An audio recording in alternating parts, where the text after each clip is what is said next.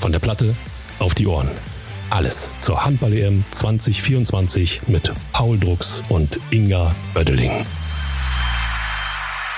Hallo zu Folge 6. Das Turnier ist im vollen Gange, das Handballfieber in Deutschland steigt und das ist vor allem der deutschen Mannschaft zu verdanken. 27 zu 14 zum Auftakt gegen die Schweiz am vergangenen Mittwoch vor 53.500 Zuschauern in Düsseldorf. Tja, Paul, du warst dabei. Wie war's? Ja, war ähm, mal was anderes, würde ich sagen. Also hat super viel Spaß gemacht zuzuschauen. Äh, war finde ich ein mega Event, so muss man es, glaube ich, sehen. Es war sicherlich äh, äh, für viele äh, ein bisschen unerwartet, dass es dann doch so hoch ausgefallen ist, das Ergebnis, aber umso erfreulicher und ähm, für die deutsche Mannschaft, glaube ich, der erhoffte Turnierstart. Ähm, jetzt konnte man Selbstvertrauen sammeln und hat dieses äh, Spiel wovon ja eigentlich keiner wusste, was so richtig auf einen zukommt. Äh, selbst die Organisatoren konnten das, glaube ich, nicht so richtig abschätzen. Ähm, hat man gut bestritten und äh, ist jetzt äh, nach Berlin gereist und hat sicherlich einiges an Rückenwind mitnehmen können. Wir haben im Vorfeld darüber gesprochen, dass man nicht so richtig sagen kann, wie die Stimmung in so einem Stadion wird. Du hast es jetzt wahrgenommen. War es wirklich so groß oder hat man gar nicht bemerkt, dass so viele Zuschauer mehr waren als sonst? Also ich finde, man hat es gemerkt. Äh, und ich würde auch sagen, es war ähm, aus meiner Sicht jetzt sicherlich ein einmalig richtig geiles Event, äh, kann man so sagen. Ähm, ich glaube aber, das ist natürlich, äh, wie auch schon viele gesagt haben, äh, nicht dafür gemacht, da etliche Spiele zu haben. Äh, dafür ist der Handball dann doch eher in den Hallen zu Hause und man hat das auch gemerkt, dass, glaube ich, bei den Fans ähm, die haben das genossen, die hatten auch Spaß, da waren super viele Familien, äh, was mich sehr gefreut hat. Ähm, aber man hat auch gemerkt, dass sie, glaube ich, jetzt sich freuen, wieder in die Handballhalle zu gehen und da die, die Stimmung machen zu können. Am Donnerstag ging es mit dem Zug Richtung Berlin, wo es am Sonntag nämlich genau heute weitergeht. Mit einer famosen Ausgangsposition, die vor allem heute Andi Wolf zu verdanken war, der mit 13 Paraden gegen die Schweiz eine Wahnsinnsleistung gezeigt hat. Dabei stand seine EM-Teilnahme im Sommer ja nach einem Bandscheibenvorfall eigentlich sogar noch auf der Kippe. Und dann liefert er so eine Leistung. Es gab Lob von der Abwehr, von Wolf gab es Lob für die Abwehr. Wie ordnest du das ein? Ja, also von der ersten Minute an gezeigt, dass ähm, er ein äh, sicherer Rückhalt ist.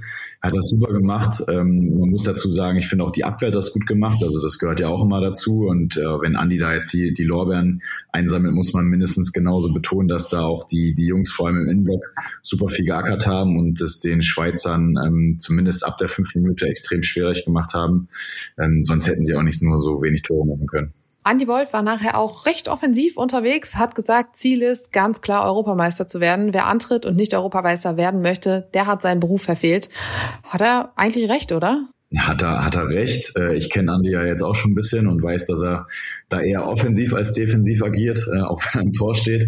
Ähm, aber nichtsdestotrotz, ich finde seine Einstellung gut. Er will immer das Maximale, das ist der EM-Titel. Ähm, nichtsdestotrotz weiß er und wissen alle anderen, glaube ich, auch ganz gut einzuschätzen, dass man nicht als absoluter Favorit in dieses Turnier geht, auch wenn man äh, eine Heim-EM spielt. Was sagst du zur TV-Quote? 7,6 Millionen Zuschauer. Ich glaube, 28,8 Prozent Marktanteil waren es im Endeffekt. Äh, finde ich stark. Also ich kenne das aus den vergangenen Turnieren. Das hatten wir gefühlt immer so Richtung ähm, Hauptrunde oder wenn es ums Viertelfinale ging oder so. Und dann wo hat, hat sich das meistens noch ein bisschen gesteigert. Und am Anfang war die TV-Quote meistens irgendwie so um, ich weiß nicht, so um die viereinhalb, fünf Millionen, glaube ich, wenn ich das richtig in Erinnerung habe.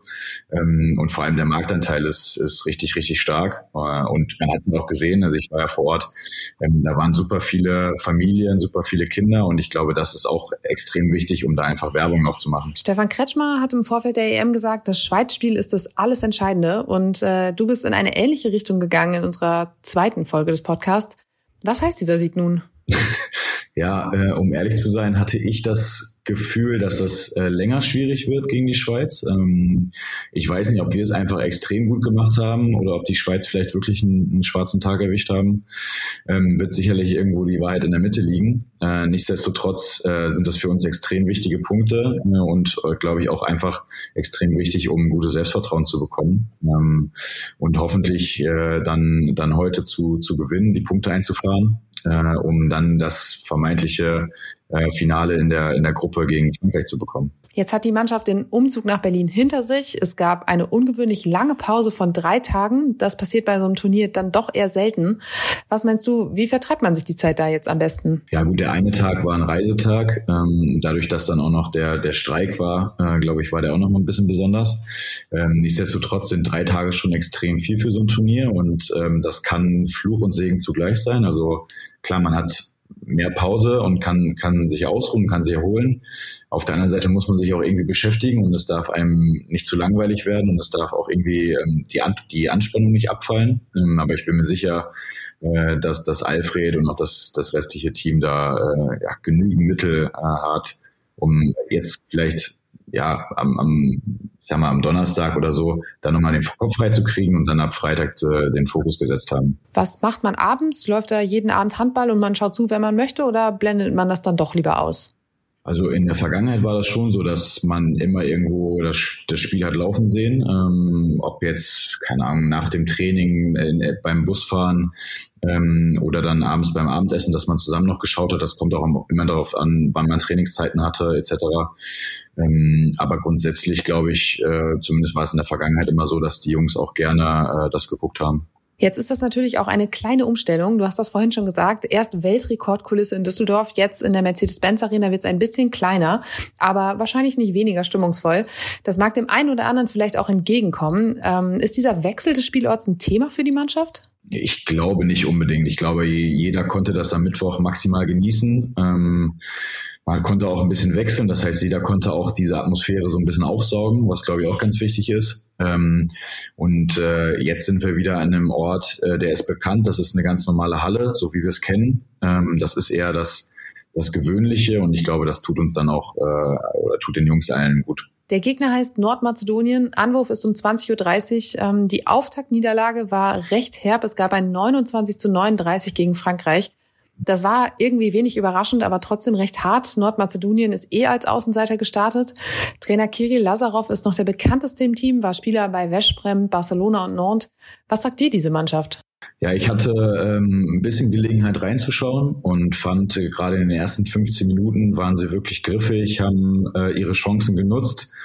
Ähm, ich glaube, die Franzosen waren noch nicht so richtig äh, auf Betriebstemperatur. Also das hat man gemerkt, weil sie ähm, nach der Auszeit dann ja wie ausgewechselt waren und äh, beziehungsweise dann auch in der zweiten Halbzeit ganz anders agiert haben und ähm, ich will mal sagen, einen Gang hochgeschaltet haben, zumindest mindestens mal einen. Ähm, äh, nichtsdestotrotz ist es eine Mannschaft, die sehr unangenehm ist, glaube ich. Die spielt einen anderen Handball. Ähm, und äh, für sie ist es, muss man sagen, natürlich die allerletzte Chance jetzt. Äh, sie haben da nichts zu verlieren, muss man auch ganz klar sagen, und werden da alles reinwerfen. Und das ist immer sehr, sehr unangenehm. Ähm, äh, weil, weil die Mannschaften da meistens relativ frei aufspielen können. Ich habe es auch gesehen und dachte zwischendurch, als Nordmazedonien sogar geführt hat, das kann richtig spannend werden fürs zweite Spiel.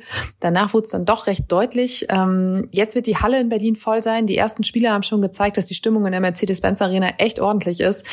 Ähm, tja, du kennst das. Worauf kann sich die deutsche Mannschaft freuen? Ja, es ist ja ähm, im Endeffekt äh, fast ein Déjà-vu zu 2019. Da haben wir ja dann auch in, in Berlin gespielt und hatten ja auch das Spiel äh, gegen Frankreich, was dann noch am Dienstag kommt. Ähm, von daher weiß ich, äh, glaube ich, relativ gut, was auf die Jungs zukommen wird. Und das ist äh, eine, eine richtig geile Stimmung gewesen. Äh, super viele Deutschlandfahren, die damals da waren.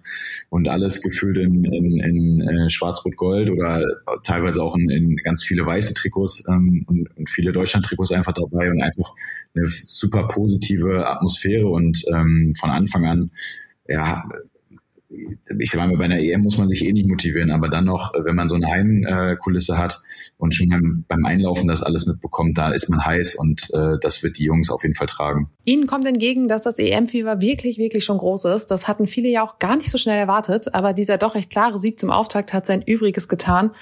Paul, wir werden es heute Abend gespannt verfolgen, wie die deutsche Mannschaft das erste Spiel in Berlin und das zweite in der Gruppe bestreitet. Vielen Dank dir für deine Expertise heute. Wir hören uns dann morgen wieder und euch da draußen auch vielen Dank fürs Zuhören und bis morgen. Von der Platte auf die Ohren.